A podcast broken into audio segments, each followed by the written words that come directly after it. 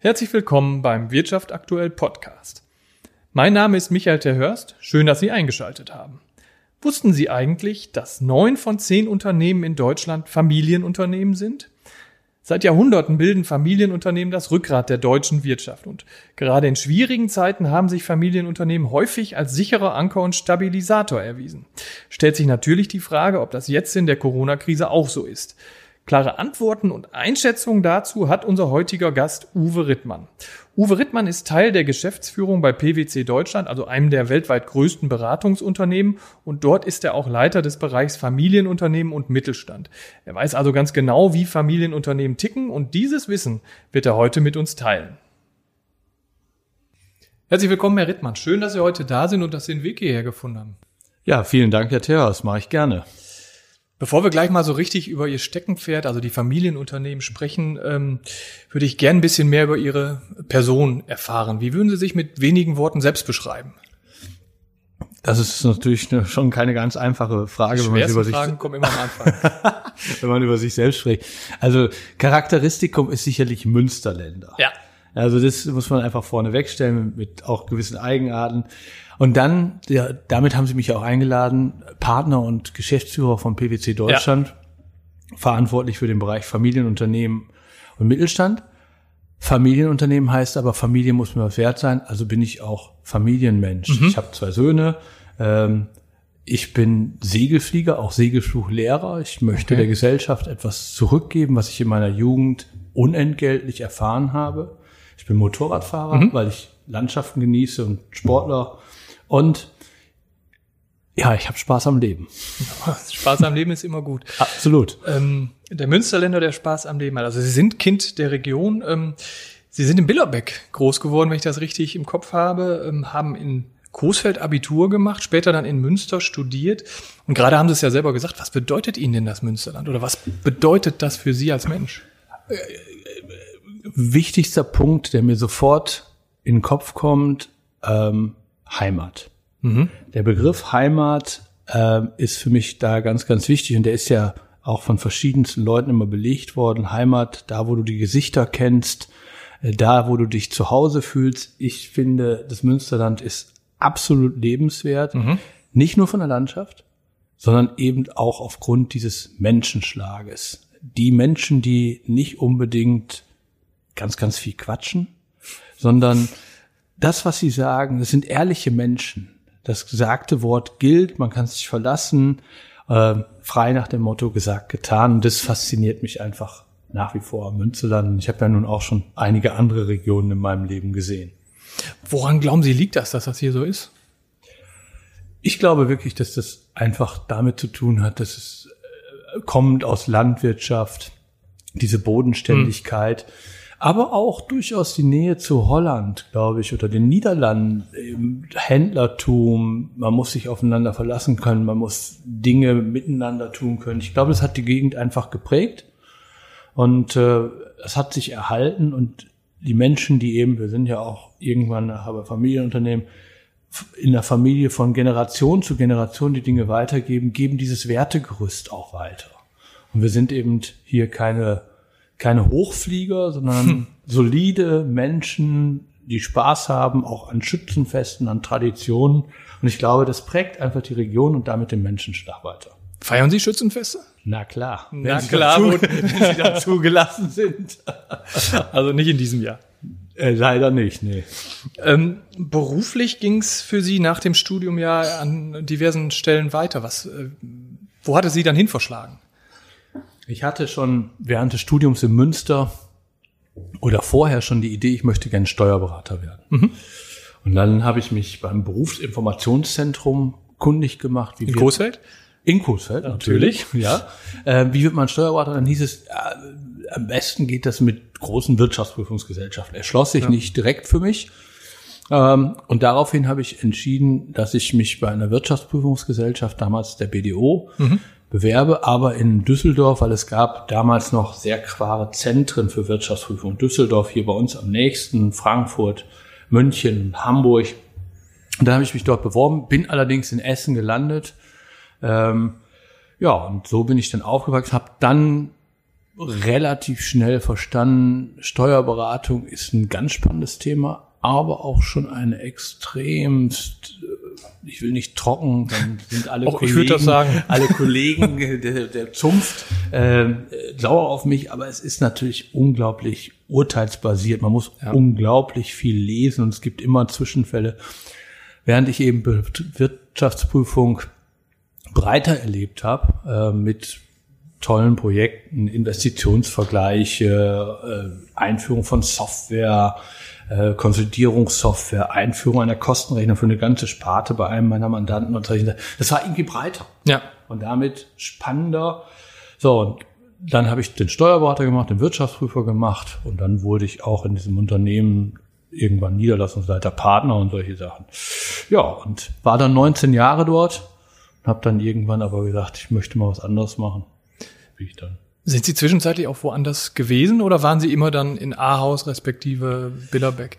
Nee, aufgrund auch meiner, meiner dann Heirat zwischendurch mit einer äh, Familienunternehmerin im sechsten okay. Generation in Ahaus, die ich in Österreich ja. kennengelernt habe, ähm, war ich immer hier mit erstem Wohnsitz. Mhm weil äh, wir haben damals vereinbart, einer von uns muss fahren, einer ist männlich, hatte ich nicht sauber hingehört. Ja.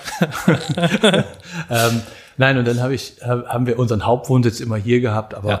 die Situation war halt irgendwann so, dass wir auch dann erst in Essen und jetzt heute in Düsseldorf auch einen Zweitwohnsitz haben, ähm, was uns eben dann die Möglichkeit gibt, an beiden Orten auch zu sein, weil man kann nicht jeden Tag mittlerweile mit der Verkehrssituation ja. fahren es kostet zu viel Lebenszeit. Insofern haben wir es irgendwann verändert. Also Schwerpunkt ist und bleibt aber Ahaus und nicht Absolut. Düsseldorf. Also jetzt auch während der Corona-Pandemie, äh, seit Mitte März sitze ich nur, mehr oder minder nur noch im Homeoffice ja. in Ahaus.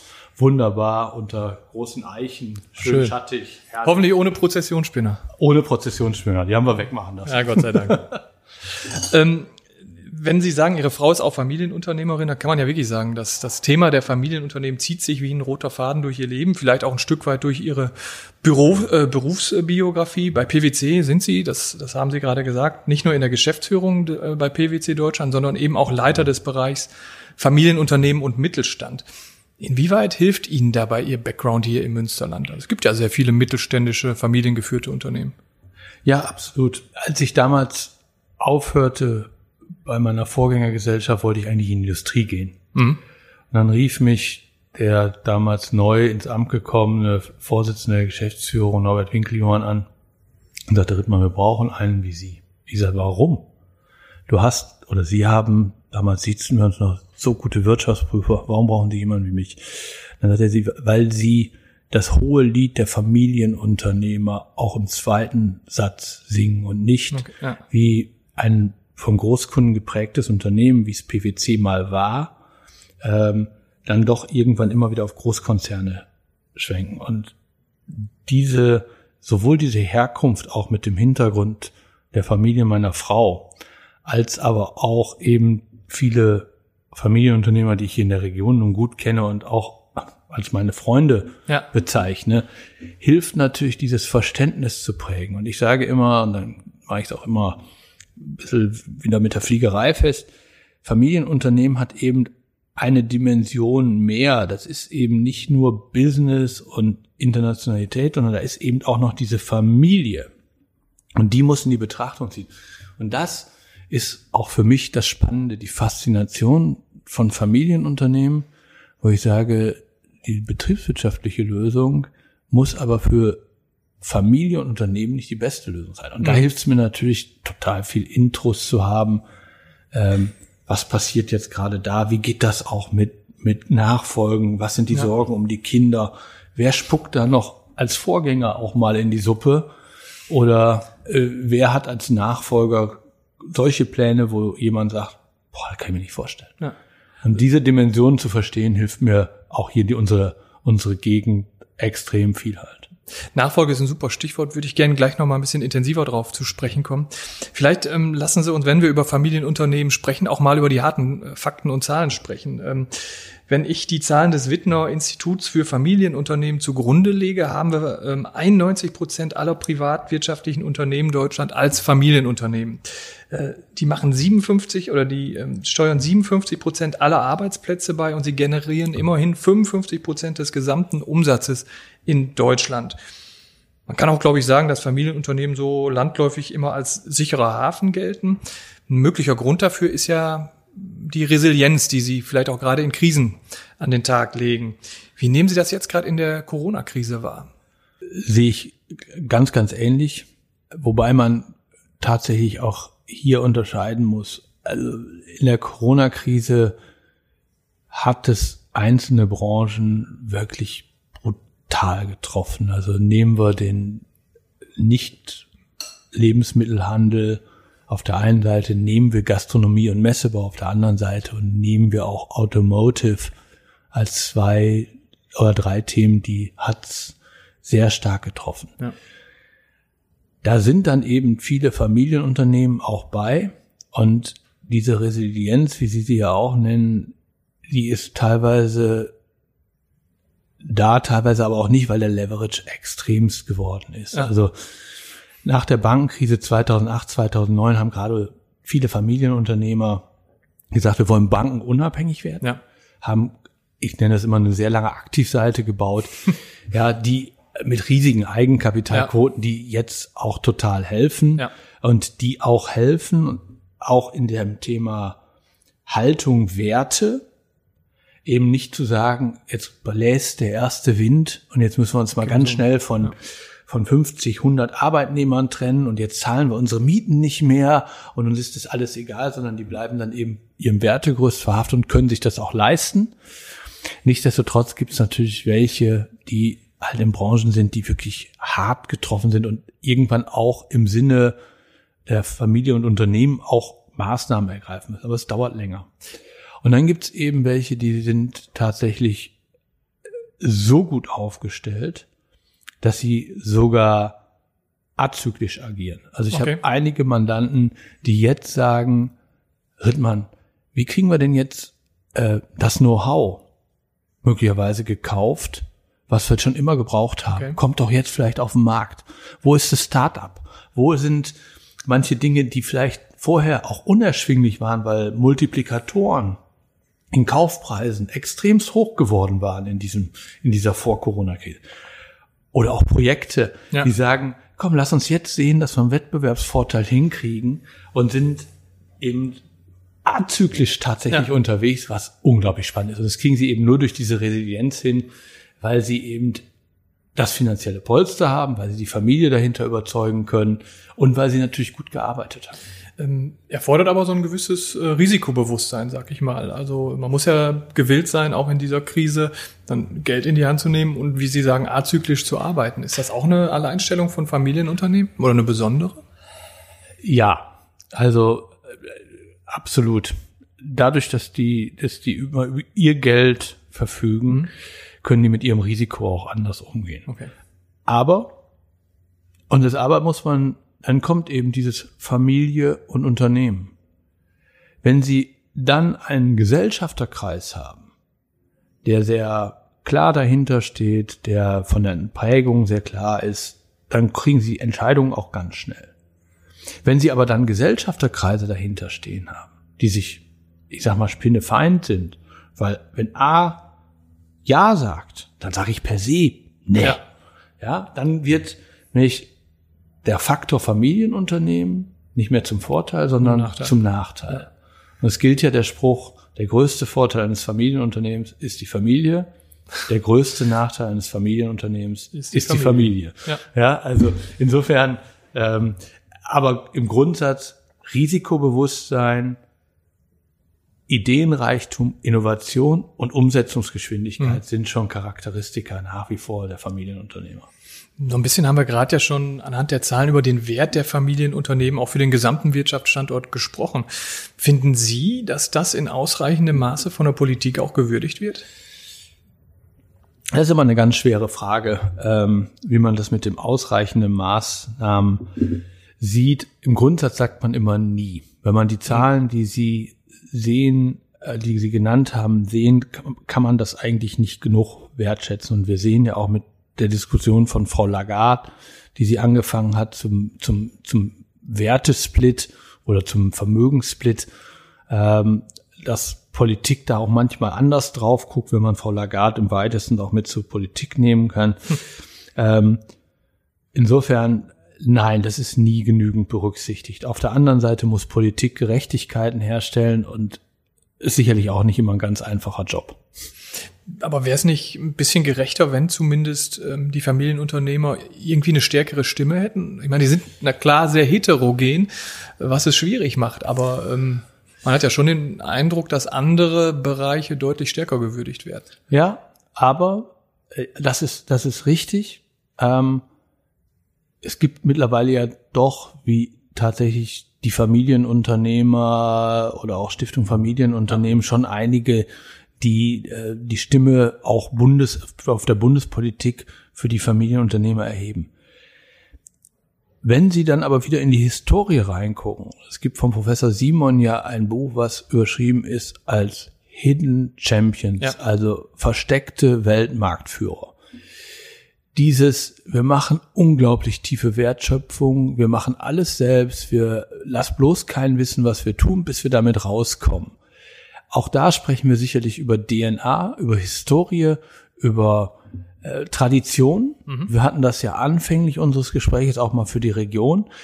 Und ich behaupte immer noch nach wie vor, das verhindert manches Mal eben auch den, den lauten und harten Aufschlag ja. und auch den lauten Hilferuf.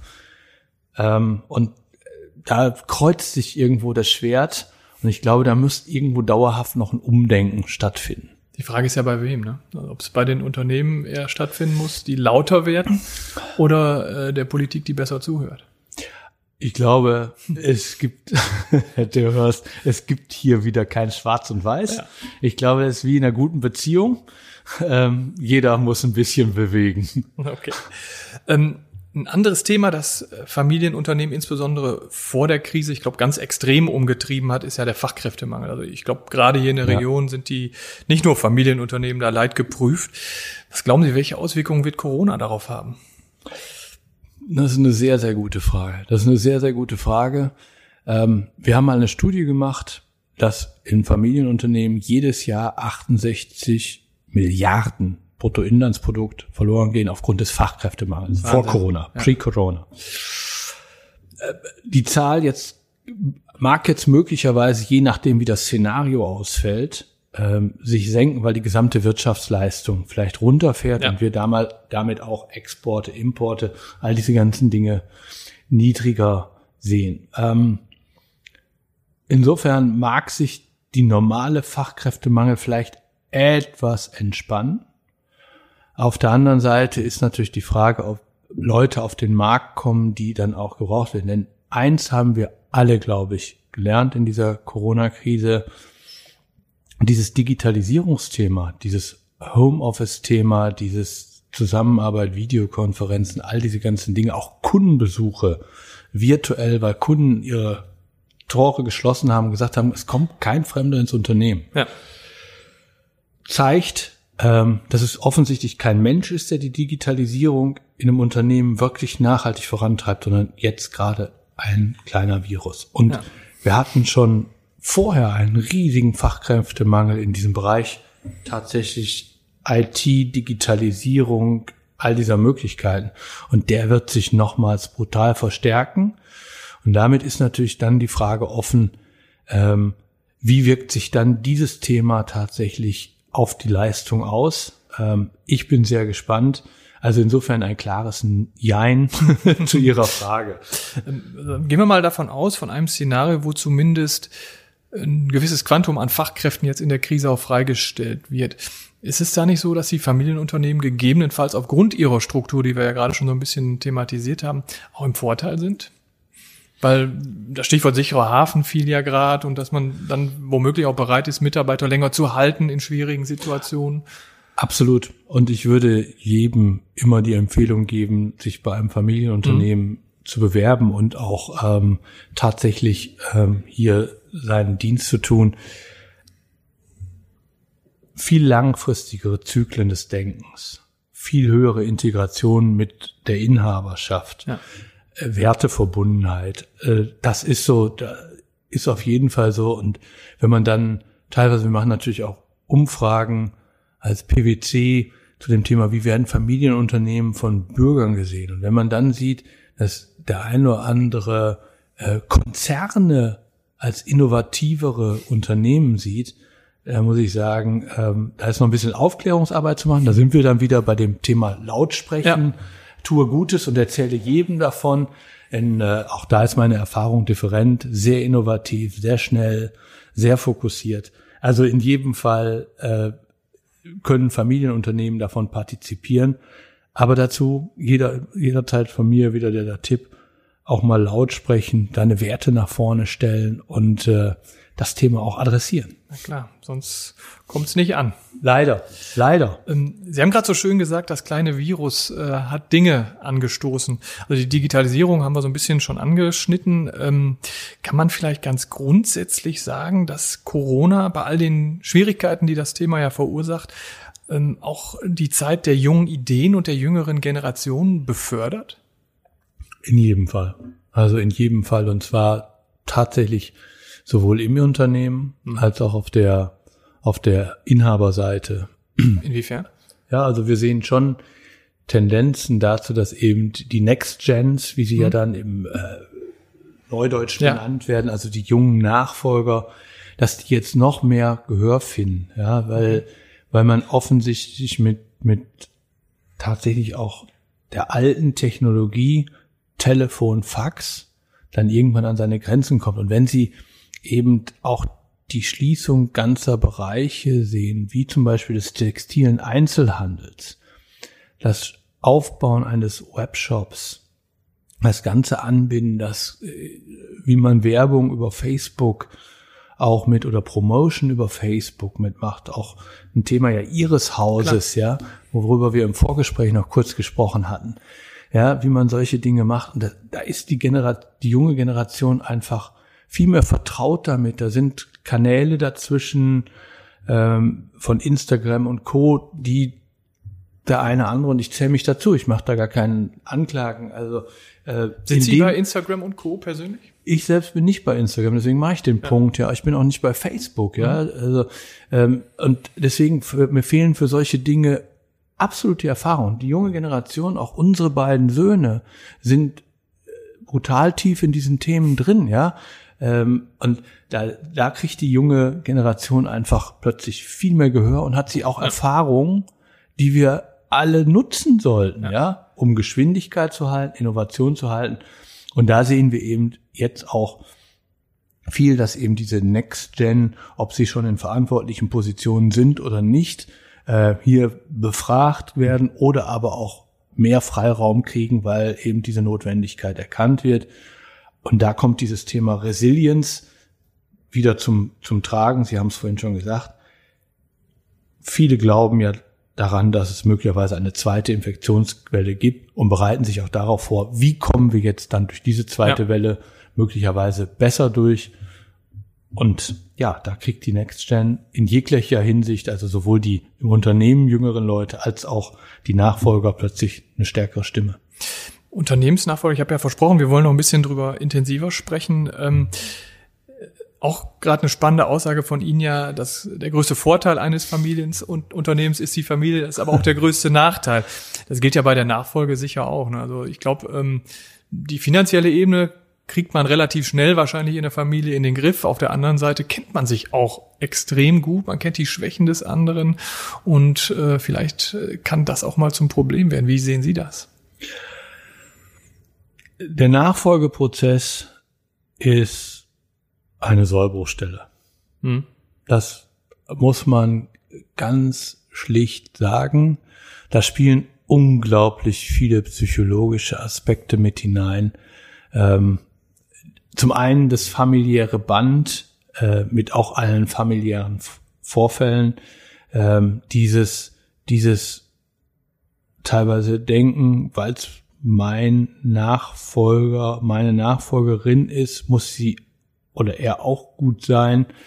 ähm, die dann teilweise ein Negieren dessen hervorbringt, dass eben es gewisse männliche Gesetze gibt, die eben auch dazu führen, ja. nein, dass der Nachfolger oder die Nachfolgerin einfach ein anderer Charakter ja. sind, auch äh, das ist einfach so, ja, aber das wird teilweise äh, dann auch wegdefiniert. Auf der anderen Seite natürlich auch das, dieses Wollen und Überschätzen und dann sieht man auf der, auf der Vorgängerseite, da fehlt aber ein Potenzial. Ähm, das Thema, es gibt ja oftmals nicht nur einen Stamm in einem Unternehmen, sondern vielleicht auch ja. zwei Stämme, weil es schon einen lang gewachsenen Gesellschafterstamm gibt. Dieses, wir wollen nicht aus dem Stamm, wir wollen nicht aus jenem Stamm. Und dann natürlich der Punkt, man hat sich entschieden. Und die Juniorin, der Junior will ja etwas anders machen, ja. als es tradiert gemacht wurde. Und jetzt kann jetzt wirklich der Vorgänger, die Vorgängerin sagen, okay, Jetzt ist es dein Unternehmen. Du bist jetzt der Verwalter für die für diese Generation, um es dann in die nächste Generation zu übergeben. Ich habe das geschafft. Und jetzt lasse ich dir diese freie Hand, deine Ideen umzusetzen. Oder dann eben zu sagen, nee, nee, nee, nee, nee, das haben wir immer schon so gemacht. Ja. Das machen wir jetzt nicht. Da sind so viele, so viele Dinge drin, die leider oftmals auch zu dem Nachteil des Familienunternehmens, der Familie führen. Ähm, deswegen kann ich auch nur jedem wirklich empfehlen, diese Nachfolge frühzeitig gedanklich, inhaltlich vorzubereiten und Objektiviertheit hineinzubringen ja. über Beiräte oder aber auch über externe, damit Entscheidungen nachher nicht in der Familie am Weihnachtsbaum, ja ist ja so, man kommt in der Familie zusammen ähm, und unter dem Weihnachtsbaum wird es dann wieder diskutiert. Und psychologisch finde ich auch, Sie hatten vorhin Witten Herdecke genannt, ähm, mit einer Studie, der Ares von Schlipper hat ja mal herausgearbeitet, dass es in dem Familienunternehmen ein Problem gibt. Wenn Sie in Ihrer eigenen Familie jemanden nicht mehr so treffen wollen, dann separiert er sich davon. Aber wenn das Familienunternehmen ja, als Bindeglied immer dasteht, dass man sich immer wieder treffen muss, dann kann diese Separierungstendenz ja. nicht durchgeführt werden. Heißt also, man muss jetzt etwas schaffen, das trotz einer möglicherweise, ich nenne es mal Unliebe, äh, ja am Ende schönes Wort, äh, trotzdem ja, trotzdem Gemeinsamkeit geschaffen werden ja. kann, auch im Sinne des Unternehmens und der Verantwortung für die Mitarbeiter. Also spannende Themen, deswegen Empfehlung immer hier wirklich frühzeitig dieses Thema äh, anzugehen und auch eine Weisheit, neigen ja alle dazu, sich nicht mit eigenem Tod und diesen Dingen beschäftigen zu wollen. Wir haben Belege dafür, dass Unternehmer nicht unsterblich sind. Ernsthaft? Ja. Also wir haben. ja, da kenne ich einige, da glaube ich das nicht. Nein, also und ja, deswegen die Beschäftigung damit ist notwendig und ein guter Nachfolgeprozess ist die wichtigste Eingangskarte für die wirklich diese Enkelfähigkeit, die man Familienunternehmen nachsagt. Okay. Ähm, wir haben über Digitalisierung in Familienunternehmen gesprochen. Ähm, PwC ist ja eins der Unternehmen, das schon sehr, sehr lange auf dem Thema äh, oder an dem Thema der Digitalisierung dran ist. Wie digital ist PwC heute? Wenn Sie mich so fragen, wir sind nie digital genug. Ähm, Klar. Nein, es ist, es ist einfach so. Äh, wir haben jetzt in der, in der Pandemie gesehen, dass wir es zum Beispiel in Deutschland geschafft haben, 13.500 Menschen von heute auf morgen über die Fläche ins Homeoffice zu schicken mhm. und tatsächlich unseren Geschäftsbetrieb auch. Von wie vielen Mitarbeitern? Oder waren es alle? 13.500. Wir haben okay. unsere Offices irgendwann Mitte März mal auch für eine Zeit geschlossen, weil wir natürlich aufgrund von unterschiedlichsten Befähigungen ähm, und damit auch unterschiedlichsten Teamzusammensetzungen jetzt nicht dafür sorgen können, dass immer nur eine Schicht im Haus ist oder wie auch immer, haben wir erstmal uns dazu entschieden, die Offices komplett runterzufahren, bis auf natürlich Notbesetzungen, die notwendig sind. Ähm, so, das war gut und wir versuchen auch natürlich äh, über digitale Möglichkeiten der Fortbildung. Wir sind ein People's Business. Bei mhm. uns beraten Menschen Menschen. Alles andere funktioniert nicht. Ähm, unsere Menschen weiterzubilden und all diese ganzen Dinge. aber es kann immer noch mehr gehen. Also äh, wir probieren natürlich auch sowohl in der Steuerberatung als auch in der, in der Wirtschaftsprüfung, als auch in der normalen Beratung im Legal, im Legal-Bereich ähm, uns über Digitalisierung auch, ich sag mal, von Massenarbeiten zu befreien, ähm, die Menschen langweilen auf der einen Seite, äh, also damit auch keine Zufriedenheit für Mitarbeiter schaffen und die so standardmäßig sind, dass sie besser von einem, von einem Stück Silikon ja. gemacht werden können, macht keine Fehler, macht alles prima. Aber es geht immer noch, immer noch mehr, aber wir arbeiten sehr, sehr intensiv daran. Wir alleine haben 280 Menschen, die sich nur mit diesem Thema der Weiterentwicklung beschäftigen. Und auch das sei an die Zuhörerschaft gesagt. Nein, diese Digitalisierungsaspekte führen nicht sofort immer zu Geldrückflüssen. Mhm. Wir sind aber sicher, dass die Zukunft damit gestaltet werden müssen, gestaltet werden kann und gestaltet werden muss. Wir sind zwar kein Familienunternehmen, aber trotzdem arbeiten hier Partner, denen das, das Unternehmen gehört, daran, es auch in die nächste Partnerschaftsgeneration besser zu übergeben, mhm. als wir es bekommen haben. Und dazu gehört für uns auch, dass wir uns diesen Teil der Investition leisten. Wir können es nicht immer ausrechnen, ob es dann am Ende rentierlich ist, aber ohne diese Bemühungen sind wir uns auch für uns sicher, werden wir dauerhaft unser Recht am Markt nicht behalten. Mhm. Also auch da geht's ohne Digitalisierung nicht. Absolut nicht. Nee, absolut nicht. Also das ist ein ganz, ganz wichtiger Teil.